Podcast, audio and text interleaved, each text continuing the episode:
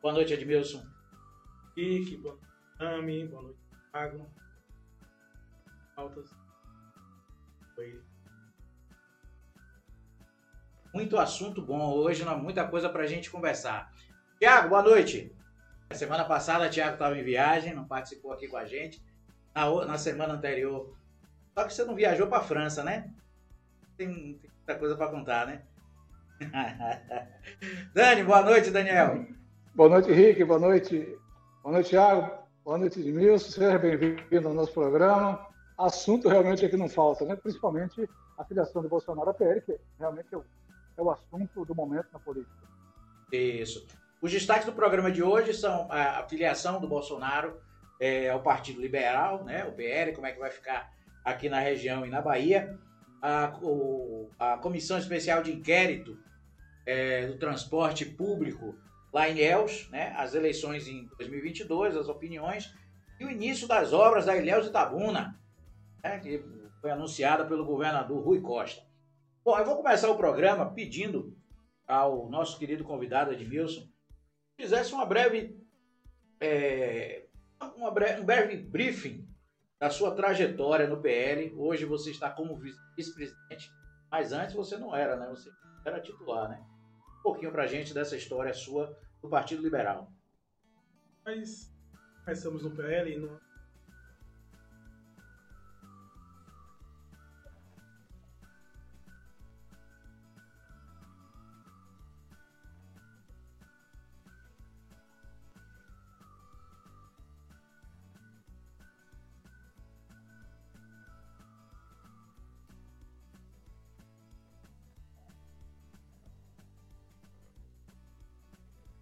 quando era o presidente na época.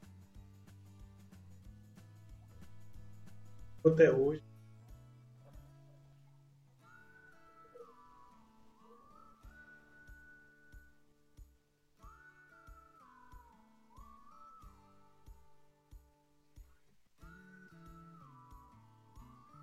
Bom, convidado de vocês, querem iniciar a rodada de perguntas?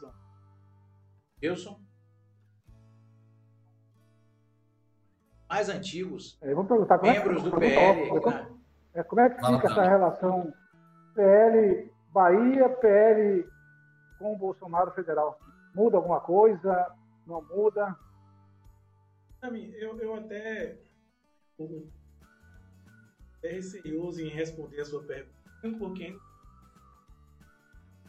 do partido. Então nós estamos uh, esperando a terminação estadual para o passar qual vai ser as diretrizes é, partido a nível Bahia. Com isso, nós estamos aguardando posicionamento para que a gente possa falar com mais, aprofundar mais na questão da filiação do Bolsonaro. É, hoje eu tentei falar com o Zé Carlos hoje, mas eu, eu agora pelo final da tarde retornou a ligação, mas eu estava em trânsito, não... justamente para saber. É, hoje, hoje aqui, aqui, aqui em Tabuna, por exemplo, hoje o PL tem três vereadores, né? Valdo Reis, Aldão e o Gilson oficina.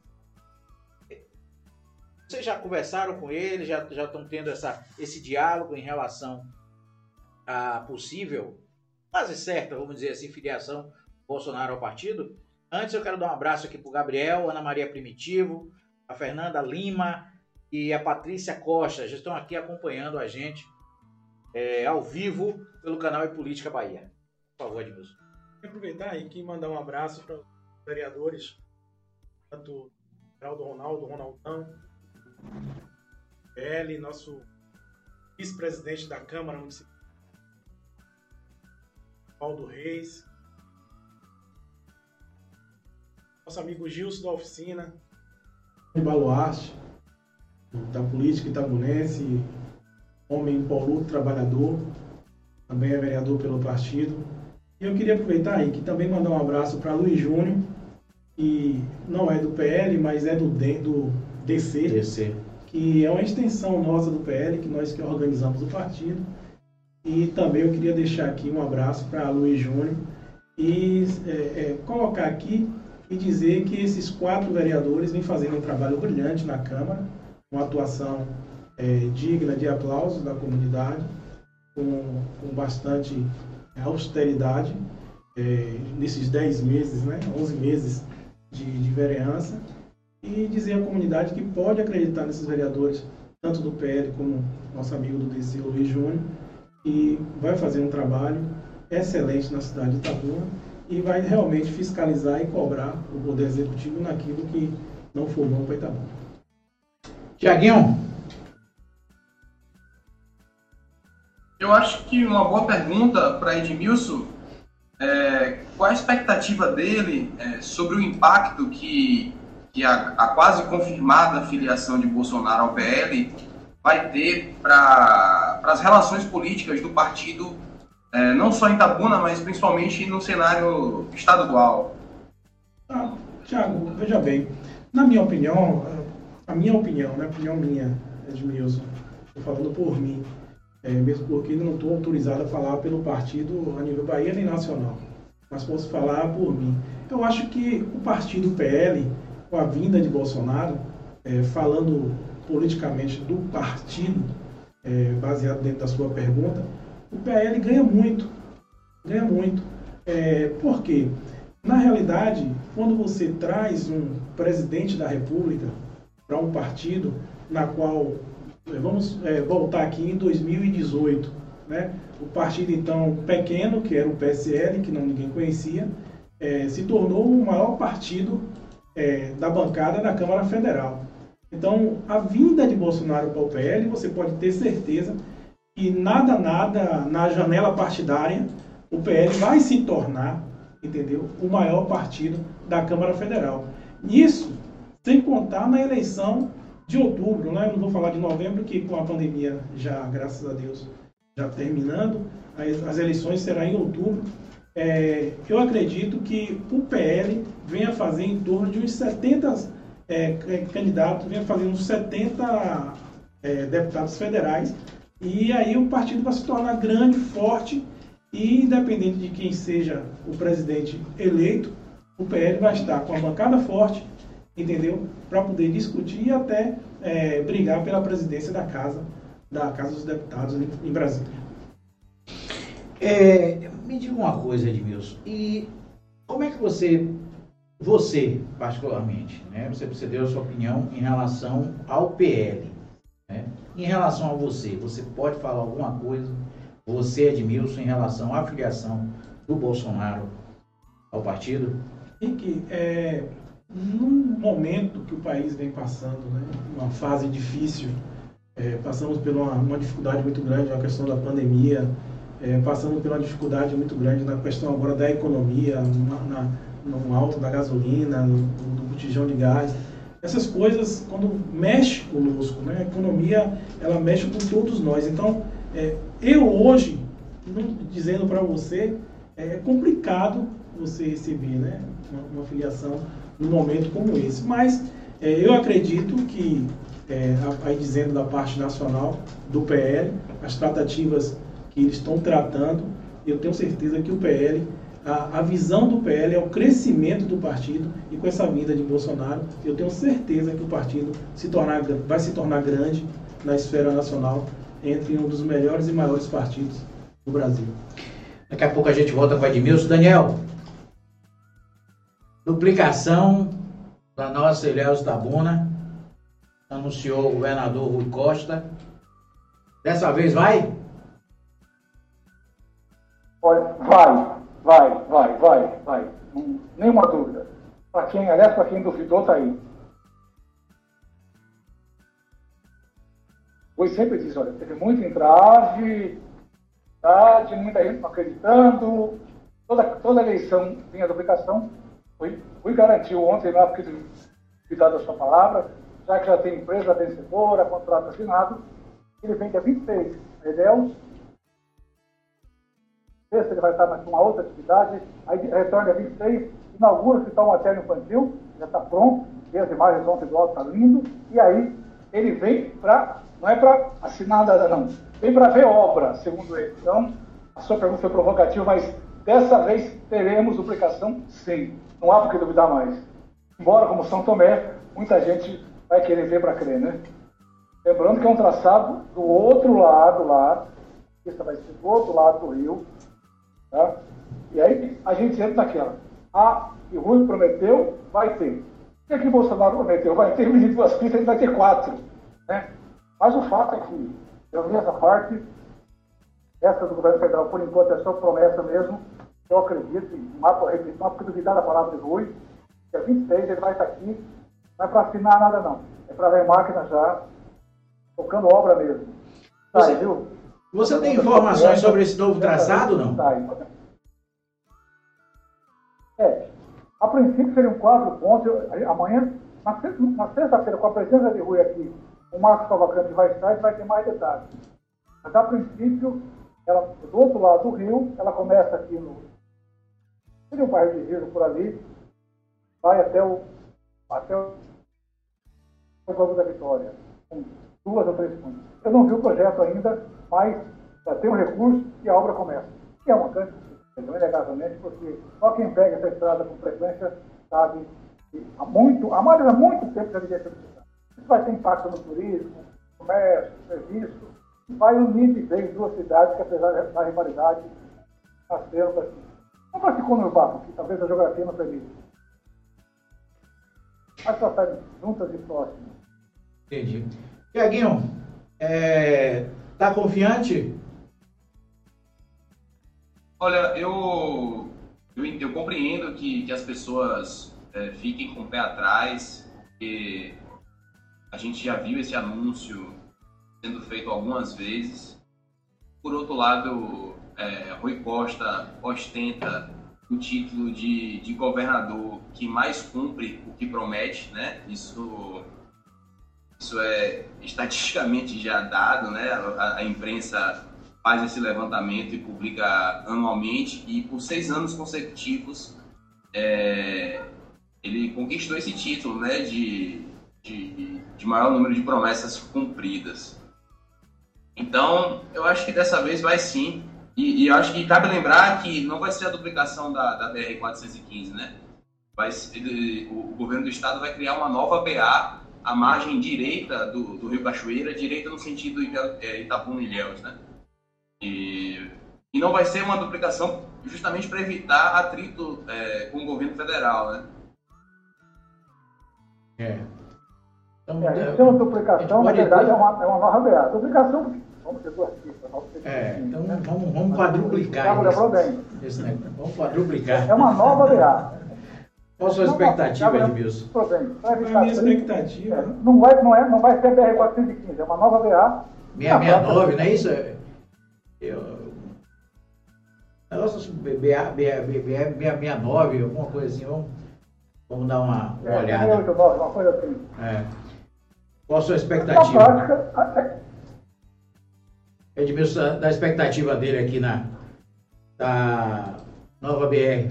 A nova BA, a BA. 269. 269. A 269. É, a expectativa é grande, até mesmo porque essa, essa duplicação é um projeto antigo. É, esse projeto feito por Dr. Saulo, cara hiper, super competente, muito capaz, é, conhecedor da área. É, eu sempre até brinco com os amigos aí, rapaz, essa rodovia poderia ser chamado Saulo Pontes, porque o que ele brigou não é da agora, desde a época de, de Jacques Wagner, que ele vem brigando por esse, essa, por esse projeto, e eu posso dizer até que é uma vitória dele também, porque o que ele brigou é, para essa duplicação, essa 269, né, que é do outro lado do rio, sair, não foi fácil não. Então eu estou muito confiante, é, eu acredito sim, eu acho que é uma vitória na nossa região, né? Como foi sim a, vitória da, da, da, ponte estaiada também, que foi Saulo que, que fez o projeto, Saulo que idealizou ali aquela, aquela ponte e saiu, as pessoas não acreditavam. E está de parabéns o, o, governador Rui Costa, né? o secretário Marcos Cavalcante, que também por trás tem dado as suas contribuições e hoje é uma realidade aí para acontecer na região. Vamos torcer, né? Acho que é é, vai, vai dar, um, como o Daniel falou, em relação ao turismo, vai dar um up muito grande aí na região. Vamos ver com isso agora a gente consegue formar a tão sonhada também região metropolitana, né? Para que esses municípios é, menores estejam inseridos junto, junto com Ilhéus da Buna é, e daí cons consigamos dar um, um up na região, né? É, e como se fala na região metropolitana, eu já tenho um pouco de, de receio, né? Porque vai depender muito do ano que vem, né? É, a região precisa eleger deputados da região para que isso possa acontecer. E, se não eleger deputados da região, acho que muito difícil acontece a, a, essa, essa região da metropolitana, porque as discussões que passaram por aqui foi na época dos deputados que passaram por lá, até o próprio Augusto Castro, que hoje é prefeito de Itabuna, que passou por lá, que tentou, mas sozinho não conseguiu. A, a irmã Ângela, né, que foi deputada estadual também, o, na época o Capitão Fábio, o próprio Pedro Egídio, entendeu? Que passaram por lá e nós estamos órfãos, né? Eu acho que a região tem que começar a pensar, entendeu? Em eleger deputados da nossa região para que a gente possa avançar mais nesses quesitos. Aproveitando aqui o ensejo que você falou de deputados, como é que você está vendo a movimentação desses pré-pré-candidatos, né? A, a, deputado estadual e federal aqui em Tabuna, esses nomes que já estão postos aí, doutor Edson Dantas, o vice-prefeito Edson Guinho, a primeira-dama e secretária é, Andréa Castro, enfim, e doutor Isaac Neri, como é que você está é, vendo a movimentação desse pessoal? Acho importante, Rick. Eu acho que no contexto, no momento que a gente acabamos de falar aqui anteriormente sobre a região metropolitana, Itabuna, Ilhéus e região está órfão de um deputado é, da região, da cidade de Itabuna, da cidade de Ilhéus, para nos representar. Eu acho que tanto esses nomes que você colocou aí, como o doutor Edson, como a própria secretária de assistência social, Andréa Castro, é, nosso vice-prefeito Guinho, dentre outros da região, é importante para que a gente não, não fique na mesmice do que a gente já está dos anos que passaram. É, se você for analisar, nós só temos é, deputados aqui da região, como Rosenberg Pinto, né, que é da região, mas não é de Itabuna, não é de Ilhéus, entendeu? O Pedro Tavares, que é de Ilhéus, mas não milita nessa região, entendeu? E a gente está órfão, mais uma vez eu vou repetir, estamos órfãos. Eu acho que a cidade precisa, entendeu? A região precisa acordar para a gente fazer mais deputados. Se você for analisar, eu acho que aqui cabe, entendeu? Nós elegermos é, dois, três deputados nossos aqui da região, entendeu? É, hoje você pode a, a, ponte estaiada ali, que é uma realidade em Ilhéus, agora a BA 269 já é uma realidade. Imagine sem deputado, né? Rui aí sozinho brigando. Imagine a gente tendo os deputados da nossa região para brigar por mais, por mais pela nossa região. É porque o que a gente vê sempre, né, deputados de fora, isso é histórico em É histórico. Eu, desde a época que eu ouço falar de política, de Félix Mendonça, até do próprio ACM Neto, que era, nossa senhora, essa turma que hoje está com o que, né, antes também era de lá, José Carlos Araújo, tal, depois agora voltou para Neto, é, vinha para aqui para Itabuna e, e, arrancava um, um, muitos votos. Tiago, Deus. Aí em Ilhéus nós temos a primeira-dama, né, a secretária, é, secretária também, a, a Soane, né, Soane Galvão. E quem mais nós temos aí? O nome de, do vereador Augustão também é, tem sido ventilado. É, eu acho que outro nome também, além desses dois que você falou, é, Rick, é o de Valderico Júnior, né? Valderico Júnior deve ficar à frente do, da União Brasil, né? Uhum. Se, se a fusão se confirmar. É, e, e, é, é, um pré-candidato natural do partido aqui na região, porque é, já há algum tempo, né, há pelo menos dois anos, ele, ele caminha na oposição a Rui Costa. E, e quando se filiou ao DEM, consolidou essa posição é, parece ter a confiança de, de ACM Neto, então é uma pré-candidatura que já está posta. Eu só não, não sei lhe dizer agora se é a federal ou a estadual, porque nem ele mesmo é, definiu isso ainda. Nem também que é, que vai ser candidato, mas é uma pré-candidatura posta. É, até fazer um avanço, né? Ele ficou em terceiro lugar no final, na, nas eleições municipais. Né? Foi em segundo. Segundo lugar. Segundo lugar. Valderico ficou à frente de, do, do, do Kaká, foi? Valderico teve, se não me engano, 8 mil votos a mais que Kaká. Eu não sei, eu, eu, eu, eu estou sendo impreciso, mas Valderico teve 20 mil votos e ficou em segundo lugar. Ah, tá, tá. Eu peço perdão aí. É, tá meio, meio confundido nessa, nessa dedo, não. Sim, claro. Você me permite, Thiago, uma, uma colocação, Henrique?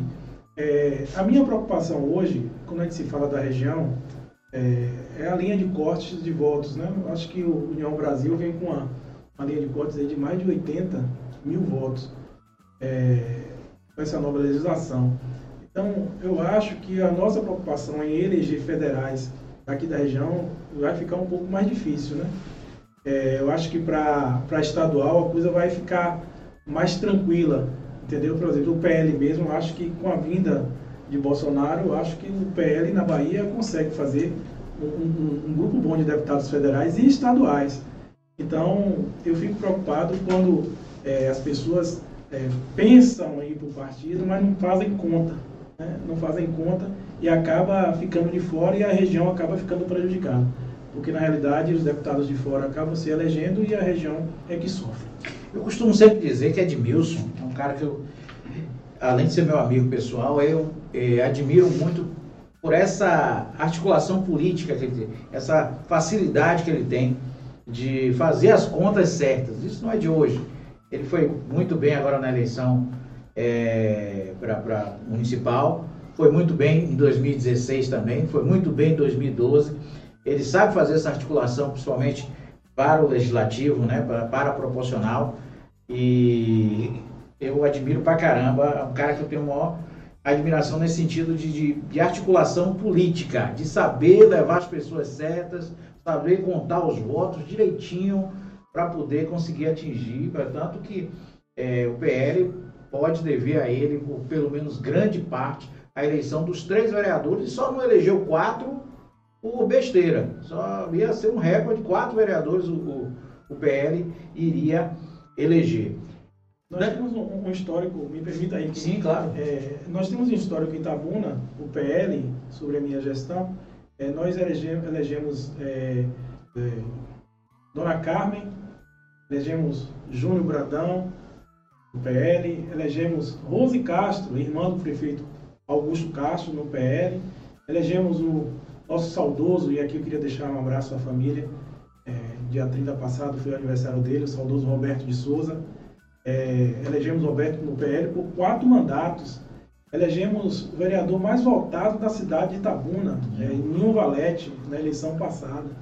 E agora, com a graça de Deus e com a equipe, com o grupo que nós temos, né? a gente, tá, trabalha sozinho, é um grupo, é, fizemos três vereadores no PL e fizemos um no DC e temos uma bancada de quatro vereadores é, ali na Câmara é, Legislativa de Tabuna, fazendo um, brilhante trabalho.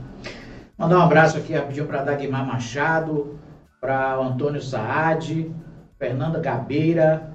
É, o Antônio Saad está dizendo aqui: deveríamos ter candidatos que efetivamente em condições de concorrer e serem eleitos. Muitos entram e os votos são pulverizados e não elegemos nenhum.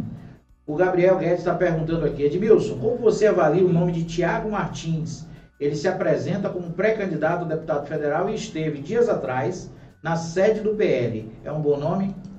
Eu acredito assim. Eu, primeiro, para você ser candidato a deputado federal, entendeu? Você precisa estar tá fazendo, apresentando um trabalho é, na sua cidade, na região, é, para que as pessoas possam conhecer você e saber o que você está fazendo. Eu mesmo, particularmente, eu vejo esse rapaz, Tiago Martins, em algumas vezes nas redes sociais, depois desapareceu, e eu não vejo ele assim com cacife para deputado federal para poder dizer que ele vai eleger alguma coisa, ainda mais com essa questão da nova legislação. Mas é uma democracia, né? pode ser candidato, de repente pode vir a ser eleito e a gente parabenizá-lo e cobrar dele as ações aqui para a região. É, Carla Mascarenhas, Mariana Nunes, aqui é, participando com a gente. Vão mandando a sua, a sua mensagem, mandando a sua pergunta para o nosso convidado Edmilson Silva e para a nossa bancada aqui, Daniel Tami, Tiago Dias. Vamos lá. Tiago, é, sim, perdão, é, Daniel, e essa, essa movimentação aqui em Tabuna, como é que você está enxergando? Está com dor nos olhos. Os olhos também.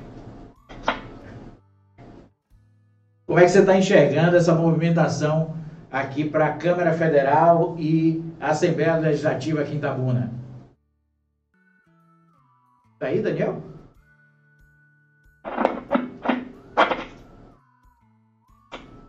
Voltou. Ouviu?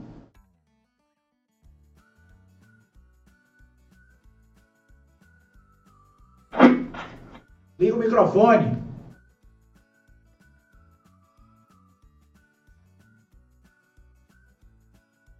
Liga o microfone.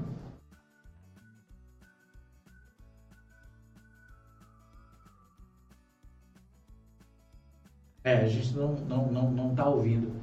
Voltei. Voltou, pronto. Era só apertar o botãozinho. Voltei. Repita aqui. Então, Apareceu uma ligação, essas ligações mandrakes que a gente não atende, derrubou. Isso. ok. Isso o pessoal, o pessoal tá, tá é, pedindo aqui, produção, para quando, é, quando o Thiago for falar, para abrir a, a, até que o, o, o som fica pera melhor. Que eu volto, espera que eu volto. Então, é, Conexão, espera aí. Vai sair e voltar de novo. E, tia, e Daniel também, quando Daniel for falar, para abrir a tela inteira. Voltou? Isso. Eu queria saber de você qual a avaliação que você. Voltamos? Tá, tá voltando, estou te ouvindo. Tá me ouvindo?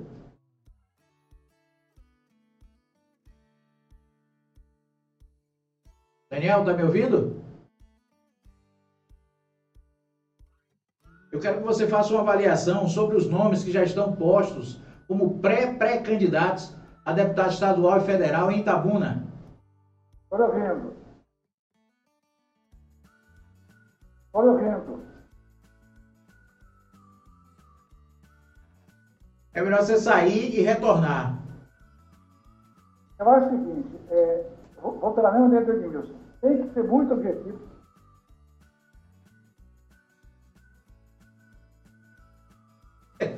tá bravo. Daqui a pouco a gente volta com, com, com Daniel Tami. Tiago, vamos lá. Faz um balanço para a gente de como é que está essa movimentação aí da Comissão Especial de Inquérito é, do Transporte Público em Ilhéus. Como é que está essa, essas várias reuniões, essas movimentações? Conta um pouco para a gente. Eu acho que o grande desafio da comissão, Rick, é dar consequência política a todo o barulho que já foi feito. E, e, e por consequência política, é, eu quero dizer o seguinte: é, primeiro, conseguir que, que a comissão resulte em melhoria no sistema, no sistema de transporte.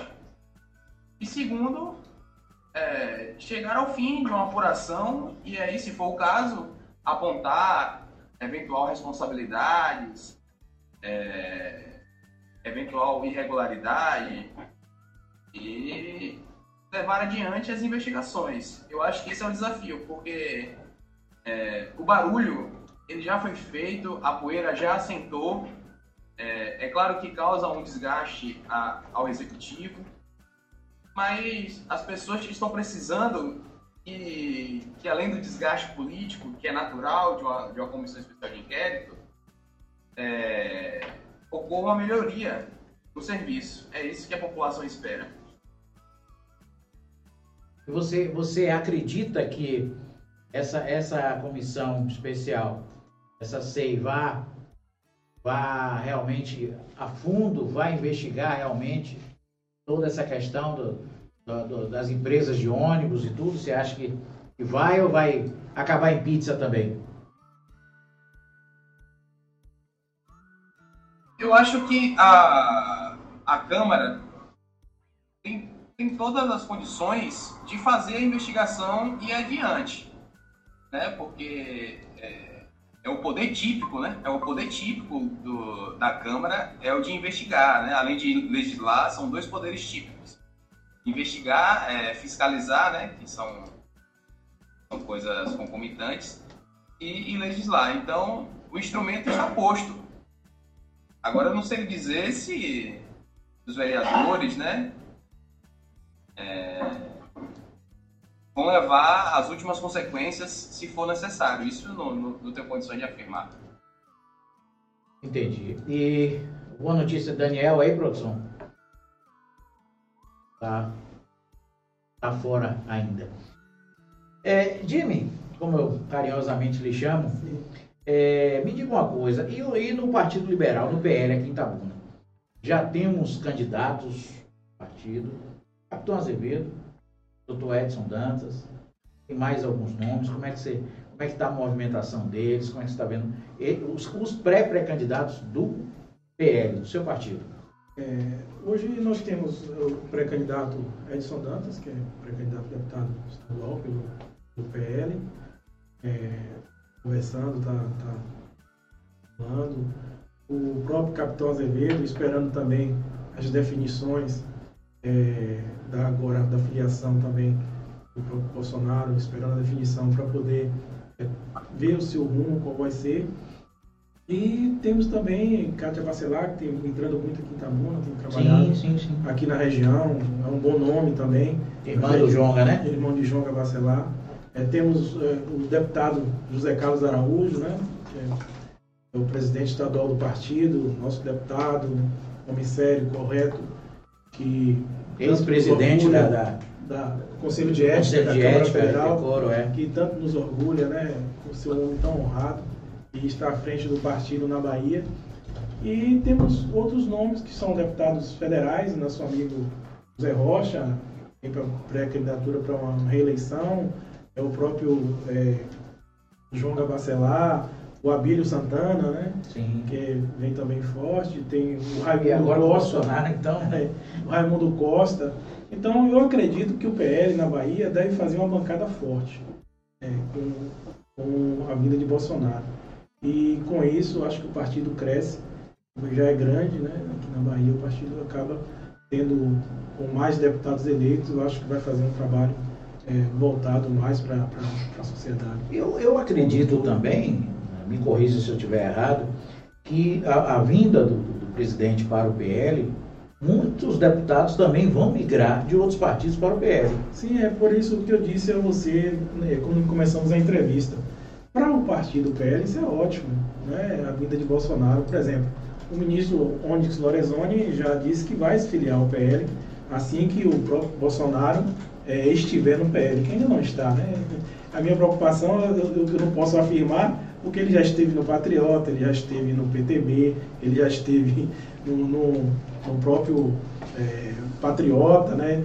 no próprio PP, e graças a Deus agora eu acho que o, o desfecho do PL, vamos aguardar para ver se realmente vai estar. Então eu prefiro às vezes nem dizer que ainda ele já está afiliado, né? Por tanto partido que ele já passou e não ficou. Então vamos aguardar o dia 22, que é o dia da, da sua filiação, na segunda-feira, lá no Palácio do Planalto, para ver se realmente é, concretiza e a gente pode discutir com mais é, abrangência essas Sim, questões. a gente volta. O Onyx, o Onyx Lorenzoni é aquele né, que recebeu o Caiambá e, e depois o, o, o, então juiz Sérgio Moro deu perdão a ele, né? recebeu o Caiambá da, da coisa, está perdoado, ele se arrependeu. Genial! O pessoal pagando os postes, né? Fica registrado. É um negócio político é danado. É, o Carlos Bolsonaro saiu apagando poste para cima e para baixo aí. Só que todo mundo printa. É um negócio danado. O inimigo de hoje é o amigo de amanhã. É por isso que eu, é por isso que eu falo que o PL, é, a preocupação do partido, no meu ver, é fazer uma bancada forte. Entendeu? Eu acredito que o PL vai se tornar um dos maiores partidos do Brasil. Eu acredito que em torno de uns 70 deputados federais vai estar ali na Câmara Federal e vai brigar pela casa, pela presidência da casa. Você pode anotar que eu tenho certeza que isso vai acontecer. Eu soube que a filiação de, de um passarinho me contou aqui precisa se confirmar nem, nem, nem cá, que a filiação do, do, do, Bolsonaro ao PL se deu depois de uma grande chantagem, né? Ou você vem para cá ou a gente vai apoiar a outra banda lá. Procede isso? Você... Eu acho que não, Henrique. Eu acho que, é, na realidade, o próprio Bolsonaro, né? O Bolsonaro não está só enxergando a questão do partido em si, mas o partido é um partido grande. Nós temos 43 deputados federais, nós temos a Flávia Arruda, né, que é a secretária executiva, ministra executiva da Casa Civil, Sim. entendeu? Nós temos é, o FNDE, né, que é administrado pelo PL, entendeu? Um dos maiores recursos é, que tem na União está ali no FNDE. Nós temos é, outro, outro ministério, né, que está ali com o PL, e nós temos um fundo partidário, entendeu? Um fundo partidário grande. E além do fundo partidário que nós temos, que é o PL, nós temos um tempo de TV. Bolsonaro, na eleição passada, em 2018, tinha segundos que não, não podia nem. Acho que nem tempo de TV quase ele teve. Ele vindo para o PL, agora ele vai ter tempo de sobra para trabalhar, mostrar o que fez, o que não fez. Então, acho que a, a observância dele é nesse quesito. Entendeu? Se você for analisar, o, o PL tem mais tempo de TV que o próprio PP. Entendeu? O PL tem sua bancada forte de 43 deputados, o PP tem 42. Então o PL, nesse, nessa, questão de quesito de, de levar ou não levar, o PL saiu na frente por essas questões. Entendeu? Então eu acredito que isso aí é mais é, conversas de bastidores que não existe. E eu acho que agora ele, na realidade, olhou é, o tempo de TV e o fundo partidário que o PL tem. Daniel, voltando àquela pergunta anterior, né, como é que você está vendo aí essa movimentação dos pré-pré-candidatos a, a, deputado federal estadual em Tabuna? Os nomes que estão se movimentando, estão tá muito cedo, ou, estão bem avançados? Como é que você está vendo isso aí? Eu acho que alguns estão se lançando muito cedo. Até porque campanha é um negócio complicado. Tá? Quando você não é conhecido, você precisa ir, claro, trabalhando, trabalhando, trabalhando. Mas eu acho, em algumas situações, é muito prematuro, até porque é arriscado. No caso municipal, você tem dois pré-candidatos, por exemplo, fortes. A primeira-dama, Andréia, e o vice Vamos disputar o mesmo espaço ou quem sai para federal? Eu volto à minha tese que eu tenho defendido no programa aqui. Eu acho que a gente precisa aprender com conquista. Você consegue eleger bancada forte de deputados federais, forte estaduais. E tem muito mais peso para reivindicar. A gente não consegue. Aqui pulveriza demais. Nós temos Rosenberg, que é o deputado da região, mas é mais ali de Tororó Tapetinga. Temos Josias, que é daqui, mas se afastou para assumir a SPR. Temos o Elésio Pedro Tavares, que é de Léo e não é de Léo. Então, eu concordo com isso. Nós não temos ligados à região aqui, não dizer assim, com os pés no, no, nesse chão do cacau, deputado, isso pesa. Temos muita sorte, é bom que se diga, que o Rui efetivamente tem feito muitas obras em Itabuna e Léus. Agora, é muito mais por compromisso representatividade. É, volto a citar, Conquista consegue eleger cada forte de federais e estaduais e nós não conseguimos. Está na hora de observar muito isso que o Edilson colocou. Linha de corte. Às vezes você tem 20, 30 candidatos, pulveriza e não vai nenhum. Então, é, é legítimo? É legítimo. Agora, tem que se pensar se vai se disputar a eleição só por disputar, para marcar a posição ou para ganhar. E para ganhar tem que ter um número que Itabuna juntas consiga eleger. Quando eu falo Itabuna juntas, porque conquista tem praticamente o dobro de eleitores.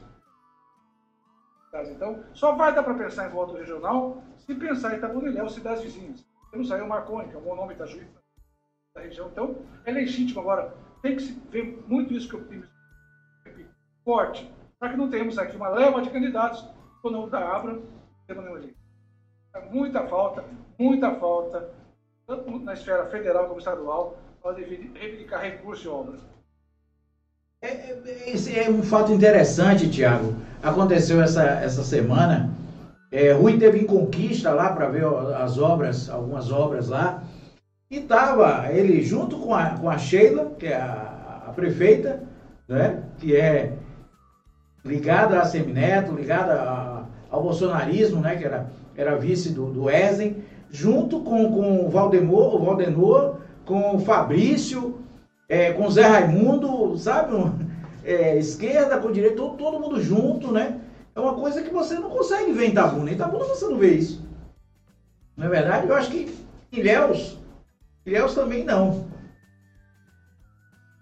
Eu acho que, que essa é uma lição que Conquista dá, que os, que os líderes políticos da cidade dá às outras regiões, dão às outras regiões, porque no momento que você assume um cargo, no caso da prefeita do executivo, e aí o, o governador está lá não representando o Partido dos Trabalhadores, mas o governo da Bahia, é, a relação é, é meramente institucional, né?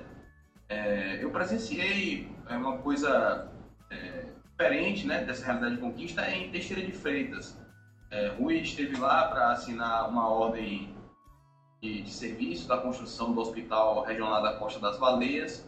O prefeito, Marcelo é, Belitardo, ele é do DEM, né? Não foi, mas o vice-prefeito foi, o, o, Yuri Fernandes, que também é do DEM. E, e arrancou elogios de Rui, que a gente sabe que é uma coisa rara, né? Rui destacou a postura dele de homem público e eu pude ver também assim circulando pessoas do grupo político do prefeito chegando perto de Yuri e falando você tá certo de estar aqui, você, você fez certo e tal, não gostei que o prefeito não veio. É, por quê? Porque o fato do prefeito estar ali, eventualmente, não vai. não significa que ele é, apoia o governador, né? É, e isso está também no campo da civilidade, né? É, eu penso que, que, que, quem rompe com isso, e, e, me perdoe falar aqui, Edmilson, é Bolsonaro. Bolsonaro é um, é um político que não está preocupado é, com, com valores civilizatórios, na minha opinião, é, muito menos com republicanismo institucionalidade. É isso. Um abraço aqui pro pessoal da galera de Léo, está aqui acompanhando o, o, o, programa. E interessante, Edmilson, é que essa obra que era é, com verbas, né, que foi uma, uma, uma emenda parlamentar do deputado federal do Partido dos Trabalhadores, o Valdenor, né, para o município de Conquista, governado pelo, no caso, quando foi o MDB e agora com, com a Sheila, que era o Wesley, agora a Sheila. É uma coisa que você dificilmente vê, né? Itabuna, até essa, essa questão tem Itabuna, né? Quando o prefeito é, é, é contra, não, não vem emenda, não vem, não vem verba. A gente já passou muito por isso aqui, né? o governo de Claudivane mesmo sofreu bastante em relação a isso, né, Edmilson? Verdade, é que eu, eu acredito que a política precisa passar por um processo, mais uma vez, de renovação é, em relação a essas questões. Né? Essas questões de político A, político B, não, não vai no palanque do, do político porque é, ele é de partido A, de partido B. Eu acho que é, o próprio Rui, como o próprio ACM Neto, na pandemia, deu uma aula de civilização dentro da política, né? onde o próprio Rui, por diversas vezes, foi até o próprio ACM Neto, e o ACM Neto, por diversas vezes, foi até Rui, e nisso, você, quando você abre esse leque né, de, de, de oportunidade de um estar com o outro para discutir as questões de Salvador e questão da Bahia, inclusive do Brasil, que era uma pandemia, você observa entendeu? Que quem ganhou com isso? O próprio Rui e o próprio Semedo Neto, né? Se você for analisar com isso, entendeu? Então, a gente, quando você é, vai para a imprensa, que você vê lá o, Rui, é, tá, tá lá dito que ele é um dos políticos mais influentes hoje no, no Brasil, né? É, você olha, vai lá, a CM Neto, um dos políticos mais, um prefeito mais influentes é, da Bahia, ou seja, do, em relação a Salvador, né? acaba, Rick, você tendo essa, essa ideologia política deixado para trás e olhar para o povo. Né?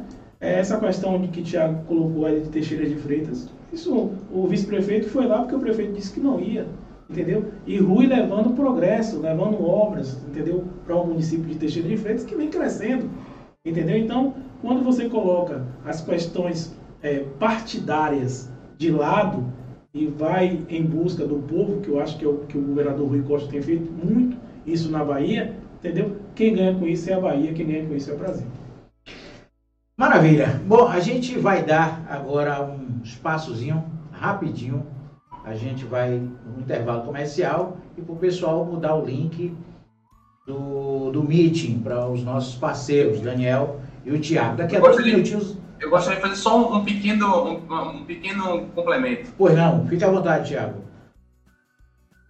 É, eu, eu, concordo plenamente com o que o Edmilson disse, é, e o exemplo que ele citou é perfeito, porque Rui e Neto, com, com, essa, com essa relação civilizada, eles saíram maiores da, da pandemia né, do que entraram em termos de popularidade, mesmo sendo muitas vezes os porta-vozes de, de notícias ruins, né, notícias tristes para quem é comerciante, né, para quem teve comércio fechado para quem, quem sofreu com as restrições né, que, que, que foram necessárias. É, no entanto, apesar de, de levar notícias ruins naquele momento, eles saíram maiores do que entraram. E isso não significa é, dizer que aqui a gente está sendo ingênuo de, de, de, ignorar que as disputas políticas e partidárias não têm seu peso. Mas, por exemplo, no caso de um deputado, um deputado que, que não é da base de, de determinado prefeito, mas ainda assim ele vai lá e coloca uma emenda que beneficia a população. Bom, cabe a ele fazer a, comunicação disso, a divulgação disso, é, e mostrar que, independente de relação partidária, ele está ali para trabalhar para a base dele, naquela cidade, né, naquela região, e, e, e fazendo uma divulgação honesta e ampla desse trabalho, dessa emenda, ele vai ter o retorno. Eu queria acrescentar também, por questão de justiça. A própria prefeita Sheila reconheceu e o agradeceu publicamente. Então, nós estamos falando de outro planeta, né? É verdade. Mas a própria prefeita Sheila agradeceu e reconheceu o mérito do deputado para conseguir esse recurso. Eu, queria aproveitar aqui o ensejo, esse diálogo, é, e falar também do, do secretário Fábio Vilas Boas, é, que desde que começou a pandemia, ele, junto também com o Léo Prats, né, é, ambos, um na Secretaria Municipal do, é, de Salvador, o outro na Secretaria Estadual do Estado, é, fizeram uma parceria é, é, assim, em torno da comunidade, em torno da população, entendeu? Então, eu acho que, é, no meu ponto de vista, a Bahia perdeu um pouco com a saída de Fábio. Henrique, Fábio, diga de passagem, no meu ponto de, de vista, de enxergar a política, Fábio, para mim, foi um dos melhores secretários é, na relação à saúde, entendeu? Que a Bahia já teve e o sul da Bahia teve. É, eu posso afirmar isso quando você olha para o sul da Bahia, que você vê um Costa do Cacau, você vê o Hospital da Criança, materno da criança, né? Você vem para Itabuna, você chega no hospital de base, hoje você tem um, tomógrafo, você tem outras coisas, fruto do trabalho de Fábio Vilas Boas, entendeu? As policlínicas, As né? policlínicas, entendeu? O fruto do trabalho de Fábio Entendeu? É, aí eu esqueço um pouco da questão partidária, que as pessoas ficam preocupadas com essas questões é, partidárias e esquecem da comunidade, da população. Então eu queria deixar meu abraço aqui, do é, um forte abraço ao secretário Fábio Vilas Boas, que para mim é, foi um dos, dos melhores secretários que eu já vi passar nessa pasta de, de da saúde. Realmente trabalhou. Eu digo de passagem, é, para mim ele não fez é política, ele fez gestão.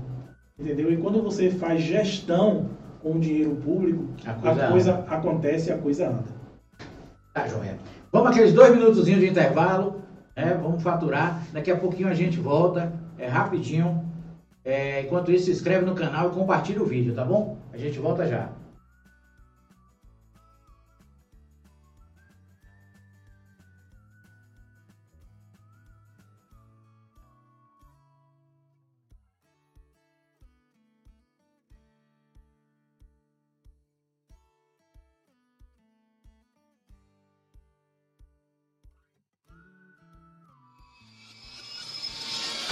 Democracia. Termo que significa poder do povo. Um regime político que abrange condições sociais, econômicas e culturais. Tem suas bases na igualdade, na liberdade e no respeito à diversidade. Numa democracia, todas as pessoas têm o direito de ser quem são. Numa democracia, todo ser humano deveria ter o mesmo valor. Deveria. A luta contra o racismo fortalece a democracia. Todas as vozes contra o racismo, todas as leis contra os racistas. Denuncie.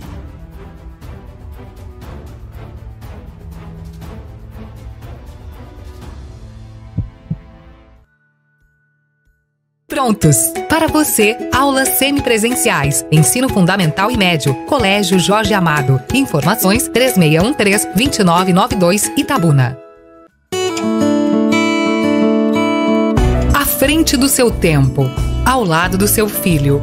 Colégio Jorge Amado. Ensino remoto. Qualidade aprovada por pais e alunos.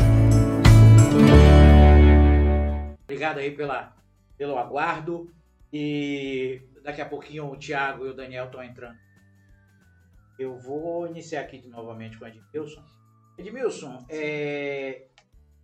você está vendo 11 primeiro mês, 10, 11 da gestão Augusto Castro.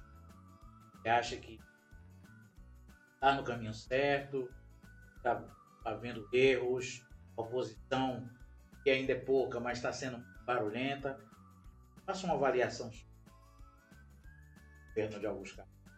Todos notório que nós ele tivemos a prefeito Capitão Azevedo, né?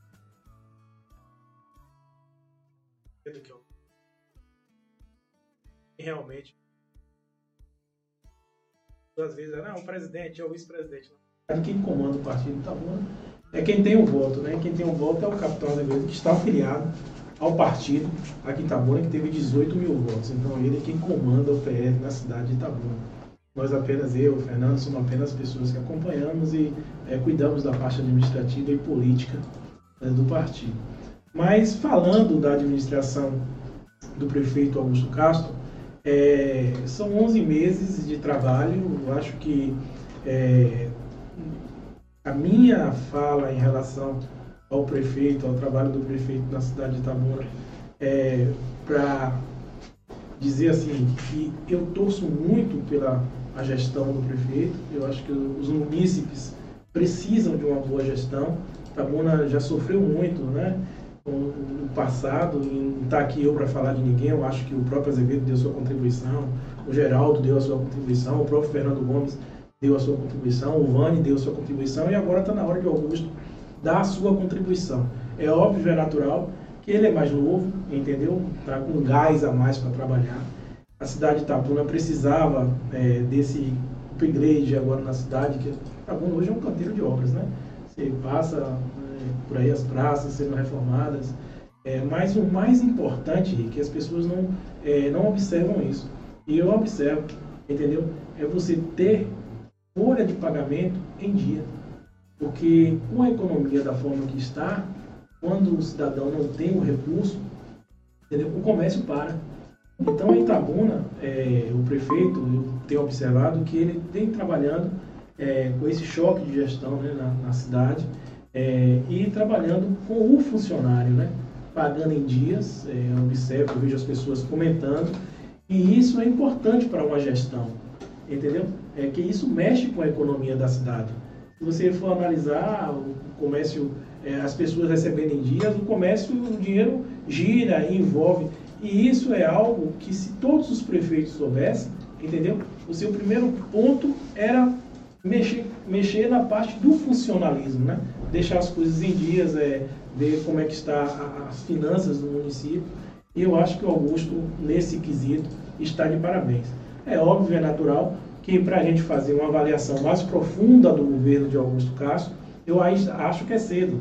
Está é, tá vindo de uma pandemia, entendeu? Eu acho que todos os prefeitos, é, apesar de recursos que receberam, mas é, passou e passa por uma situação complicada com essa pandemia. Eu acho que até a questão de, de, de algumas é, situações na cidade de Tabuna, sem ter o carnaval, sem ter o, o São João, que que isso é, mexe entendeu? E fomenta a economia da cidade, entendeu? Mexe com a parte do turismo, com a parte social da coisa, entendeu? Então eu acho que esses 11 meses eu ainda acho que é pouco para falar, entendeu?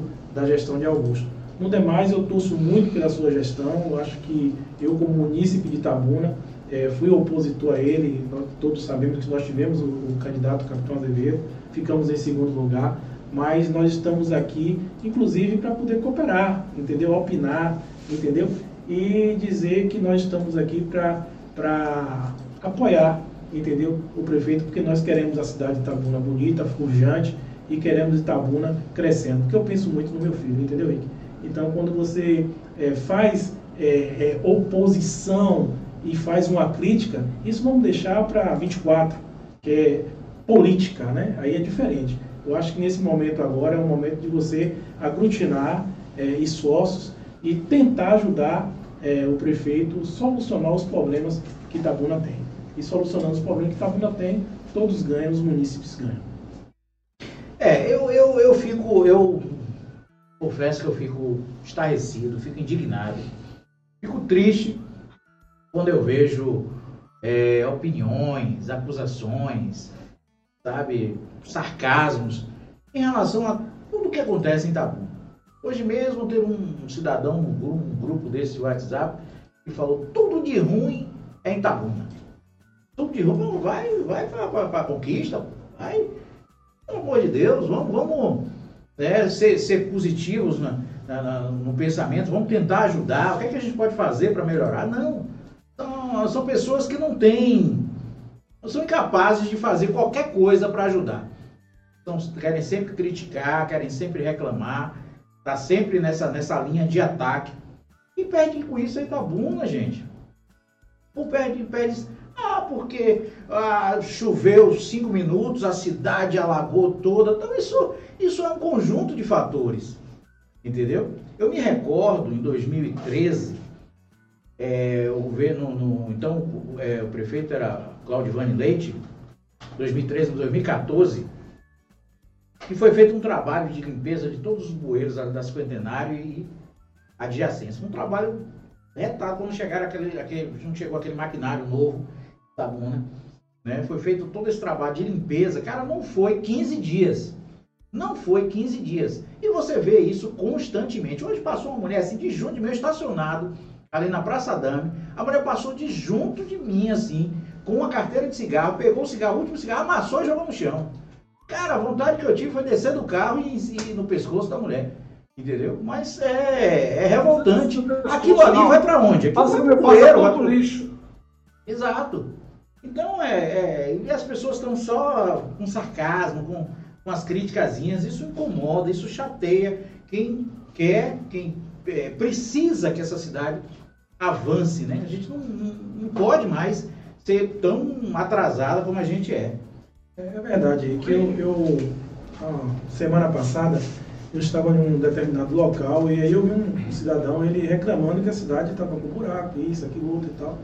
E aí eu fui explicar ele, falei, olha, eu não estou aqui defendendo o prefeito Augusto Carlos, porque eu não tenho procuração para defendê-lo ele, mas estou defendendo o que é certo. Por exemplo, eu não vejo a, a condição no momento dele fazer um, um tapa-buraco na cidade de Itabuna com essas chuvas. Entendo. Entendeu? Não tem condição. Eu fui explicar ao rapaz, ah, mas por quê? Eu falei, rapaz, o trabalho, trabalho de tapa-buraco é um trabalho com material de CBUQ, que é um material quente, que você bota na chuva, no outro dia o trabalho todo vai embora. Aí você vai reclamar que não tem recurso depois para fazer, porque o dinheiro foi todo por rala, e ninguém analisa isso. Aí ele começou a falar alto e tal, aquela coisa toda. Eu falei, olha, eu só estou só lhe explicando, porque eu não estou aqui para defender ninguém, não. Já te disse que eu não tenho procuração. É. Mas a gente está falando da parte técnica, entendeu? É a cidade, às vezes, realmente está precisando de algumas melhorias, mas as chuvas, às vezes, não deixam. Nós saímos agora de, de, de, de junho, julho, agosto, e o clima da Bahia, infelizmente, ele é diferente. É um negócio. Ah, hoje está sol, daqui a pouco está chuva, daqui a pouco tem trovão, daqui a pouco não tem trovão, tem um relâmpago, daqui a pouco está o sol aí aberto, daqui a pouco o cara sai para trabalhar, está chovendo de novo. Então é uma coisa difícil de se trabalhar. E a gente tem que pensar também, tem que ajudar. Isso que o Rick está falando é uma questão da cidade, é uma questão cultural, Rick, das pessoas. Entendeu? As pessoas que estão tá dirigindo aqui, estão tá jogando papel pela, pela rua, está caindo. Aí ah, a prefeitura não limpa. É. Entendeu? Mas ele é o primeiro a sujar.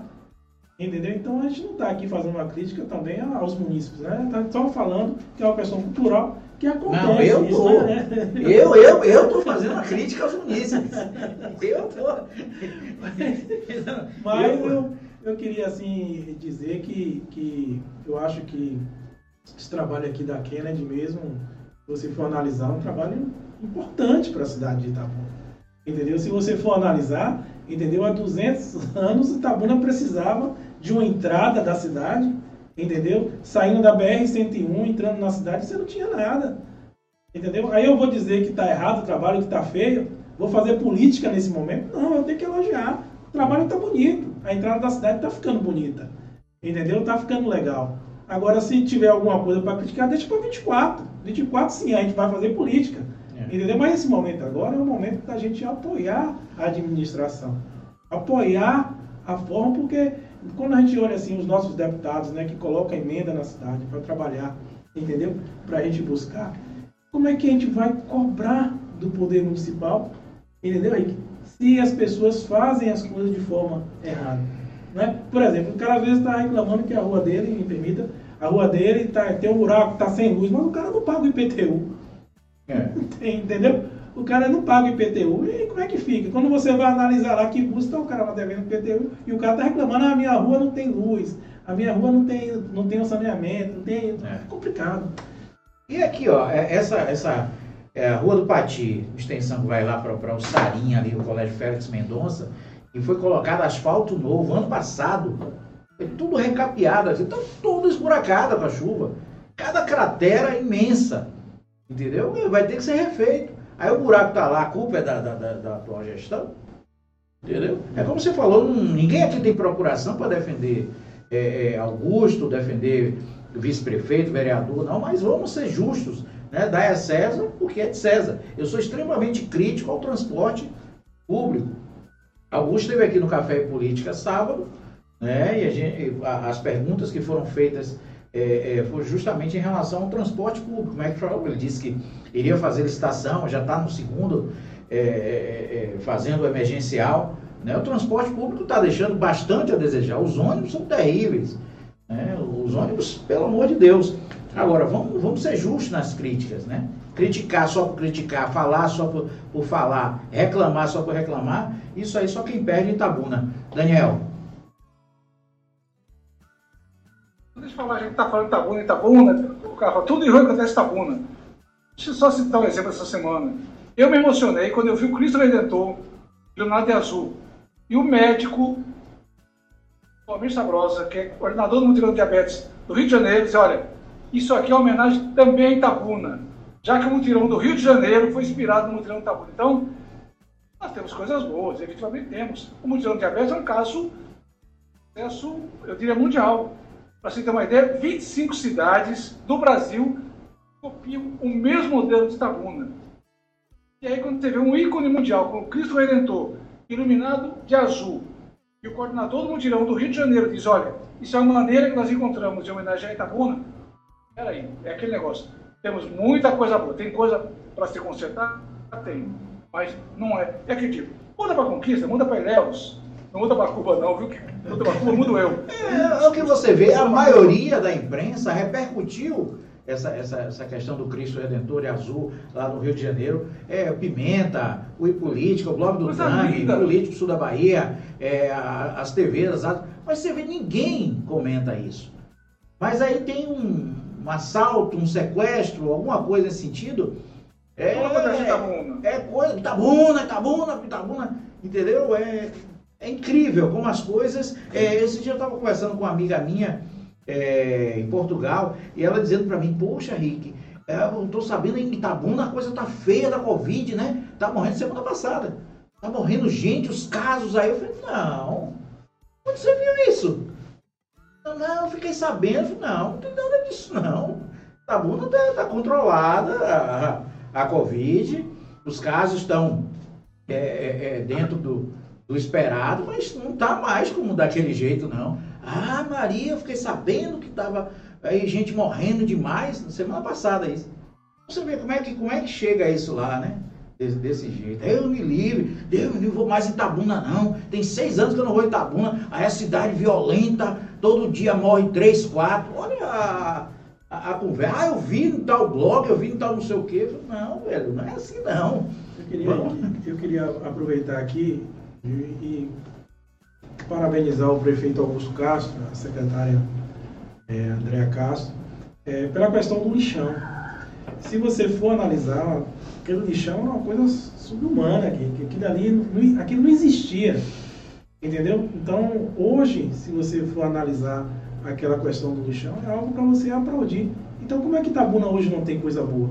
Entendeu? Aquelas pessoas que ficaram ali, ficavam ali de forma, entendeu, subhumana, não tinha alimentação, não tinham nada ali no meio daquela bagunça toda.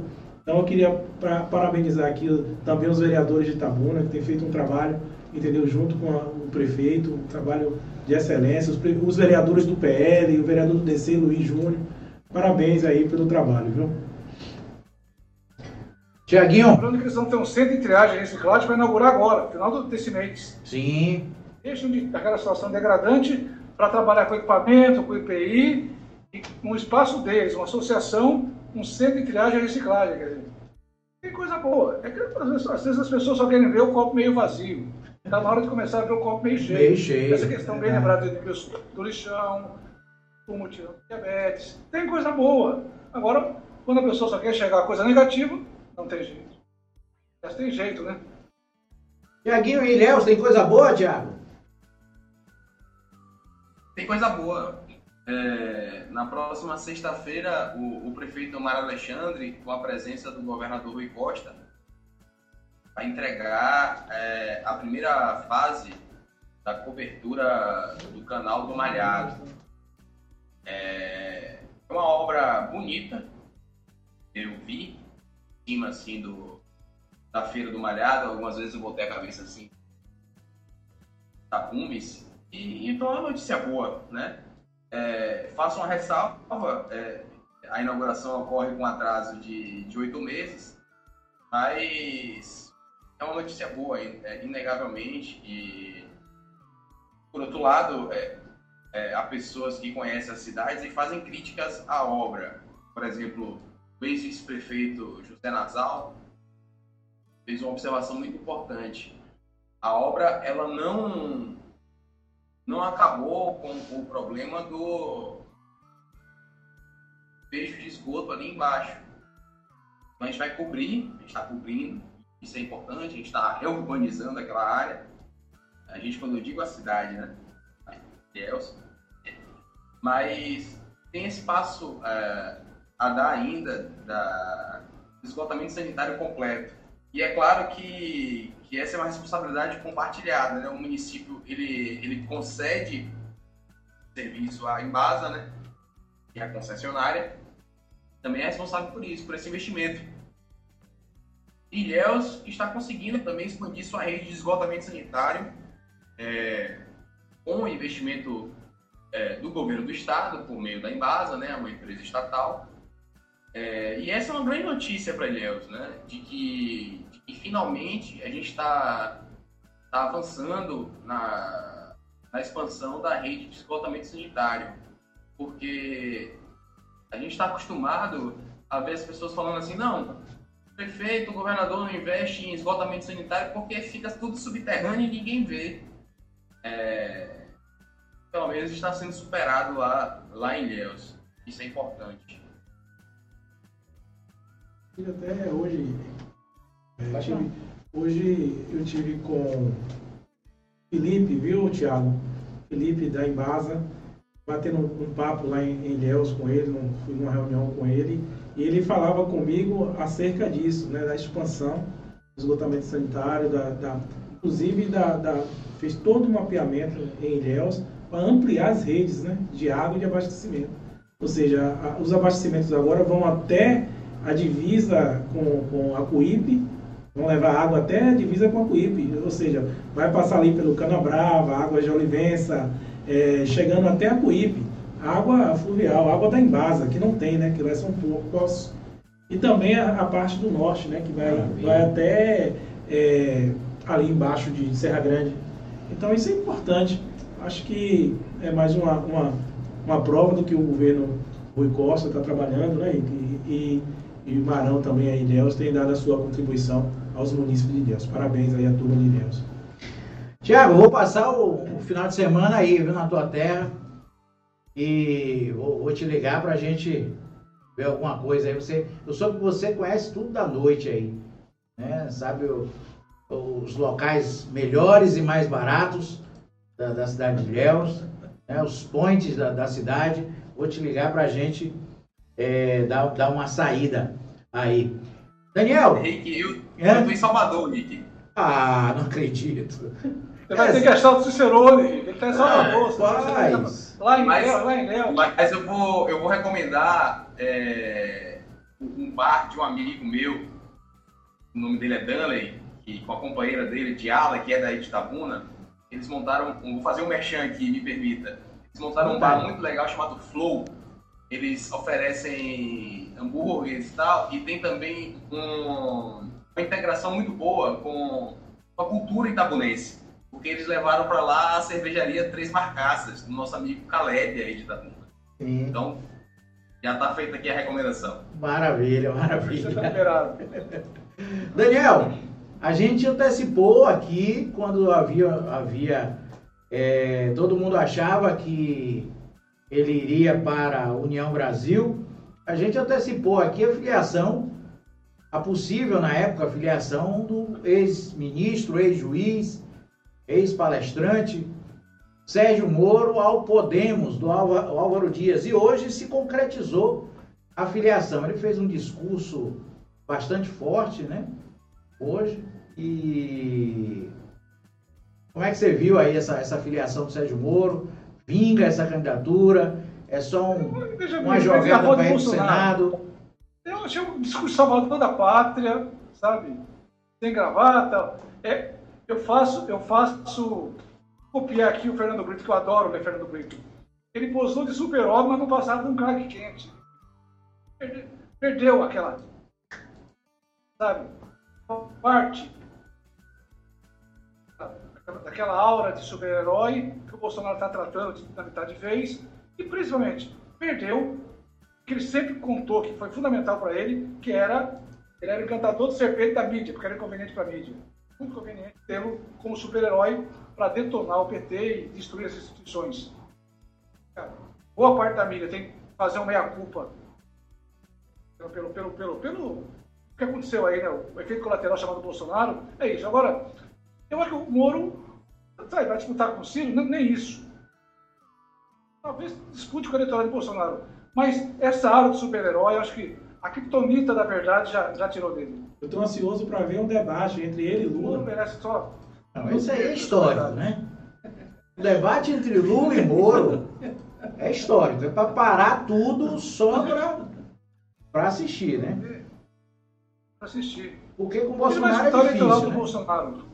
Bolsonaro é difícil o debate. É um, repito, ele posou de, de super-homem, mas é o Clark Kent sem o poder de fazer o pop e virar super-homem. Acho que perdeu esse criptonita da realidade tirou esse poder dele. Tiago, a candidatura de Ciro, o que é está acontecendo? Não sai do lugar.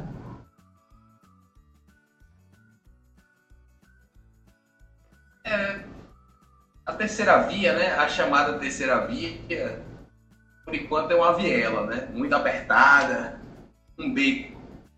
E, e Ciro, apesar de de, na minha opinião, ser um candidato muito qualificado, é, e que não tem receio de apontar o que pensa é, sobre temas importantes do país, por exemplo, a gestão da Petrobras, né, que governo federal, por mais que o presidente da República atual diga que não tem nada a ver com isso, o governo federal, como representante da nação brasileira, é sócio majoritário então, Bolsonaro é sócio da gasolina de R$ reais. É, Ciro opina sobre isso. Ciro fala sobre reforma tributária, é, da perversidade do nosso sistema tributário, né, que, que incide pesadamente sobre o consumo e, portanto, é, penaliza muito é, os mais pobres e eu me incluo aí, e, e, e deixo os ricos com, com a contribuição de renda muito pequena, proporcionalmente falando. É, e apesar disso, de, e também de ter um, um, grande, um grande estrategista de comunicação, o marqueteiro, que é João Santana, a, a campanha de fato, a, a pré-campanha ainda não, não, não, não acelerou, né? Para usar o verbo de João Dória. Mas Ciro tem conteúdo, tem conteúdo a oferecer e, e, sim, ele tem um grande desafio que é abrir espaço nessa viela que hoje é a terceira via. E se, se serve de consolo para os civistas, a, a, a gente ainda está em pré-campanha. E vale lembrar que em 2017, um ano antes da eleição de Bolsonaro, se você perguntasse a um analista político é, se ele achava que Bolsonaro seria eleito, é, eu, eu ouso dizer que 90% da, das, das opiniões daquele momento, das opiniões especializadas, né, é, desacreditavam a chance de Bolsonaro. E a gente viu no que deu. Então, eu acho que se a, se a terceira via é apertada e tem muita gente disputando esse espaço, é, ainda cabe esperar um pouco para ver se, se Ciro cresce. É. E você, Dinho, como é que você está vendo aí essa movimentação de Ciro, de Dória, para a presidência da República? Eu acho que o grande lance é, dessa pré-candidatura é a presidência da República, sem fato, sem dúvida, é a vinda, talvez, de Alckmin a serviço de Lula. Eu acho que é, é a grande jogada e uma das articulações mais bem feita e mais bem arrumada é, que pode acontecer é, nesse, nessa pré-candidatura presidencial. Que quando você olha uma candidatura de Lula, né, com a folga que ele está nas pesquisas eleitorais, e as pessoas às vezes falam, ah, mas essas pesquisas e tal e tal, mas ele está em todas as pesquisas, né? Isso. Ele está na frente em todas as pesquisas. Inclusive as que o próprio... Então, não é em um A, em B, C, não, é alfabeto todo. Então a gente tem que ter, analisar isso com bastante cautela. E quando ele vem com a, uma candidatura de vice de, de Alckmin, né, para ele traz Alckmin, eu acho que ele é, chancela a questão de São Paulo.